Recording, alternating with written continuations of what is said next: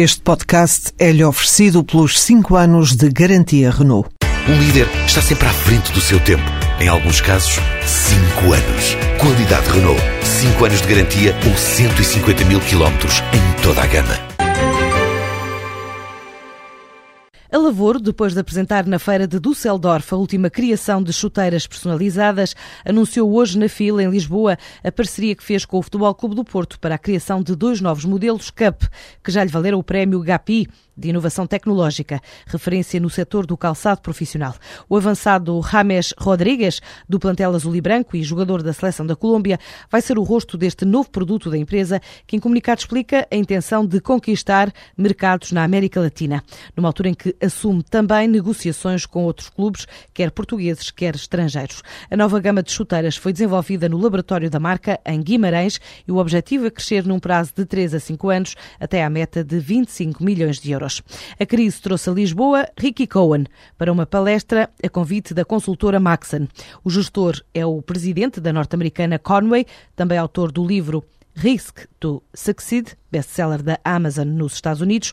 Cohen, enquanto líder da cadeia de retalho norte-americana, conseguiu aumentar em 40 vezes os valores de vendas da empresa, de 4,5 para os 174 milhões de dólares anuais, sucesso que atribui aos métodos que envolvam o empenho de todos, mais ainda em tempos de crise, assim diz a TSF. The recession continues, unemployment uh, continues. Com a recessão contínua e o desemprego contínuo, precisamos de falar com todas as pessoas para começarmos a fazer melhor. A nossa estratégia política é trabalhar arduamente na tentativa de resolução dos problemas.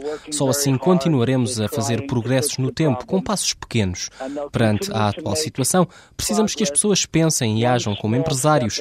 Têm de estar dispostas a automotivar-se, têm que estar dispostas a correr riscos e elas próprias começarem a ter novas ideias, novas empresas. E encontramos isso nos Estados Unidos. Empreendedores, pessoas que tiveram coragem de criar emprego com sucesso, de começar o seu próprio negócio ou de pegarem negócios que já existiam e dar-lhes uma mais-valia, algo novo, com imaginação, com uma nova visão, novas ideias. É isso que precisamos e o que nos pode ajudar a alterar a situação. É por isso que estou aqui em Portugal. And that's why I'm here in Portugal. Ricky Cohen fala neste final de tarde no auditório do Instituto Franco-Português em Lisboa. A Associação Nacional de Direito ao Crédito assinou esta tarde um protocolo com a Caixa de Crédito Agrícola do Val do Távora e Douro para uma parceria na área da concessão de microcrédito até 10 mil euros, a juros abaixo dos praticados pelo mercado. Este microcrédito destina-se a pessoas que não têm acesso ao crédito bancário normal e desejam realizar um pequeno investimento com vista à criação de um negócio que lhes permita criar o próprio emprego, principalmente nos conselhos do Distrito de Viseu.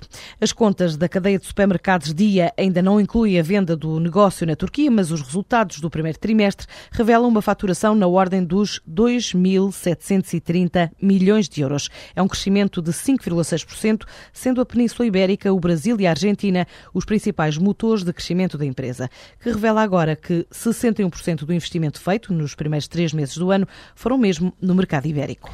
A Altri, empresa portuguesa considerada um dos maiores produtores europeus de pasta de eucalipto, acaba de aderir à rede ibérica de comércio e florestas da organização ambientalista WWF, assumindo o compromisso de fazer uma gestão florestal responsável com produção de madeira certificada.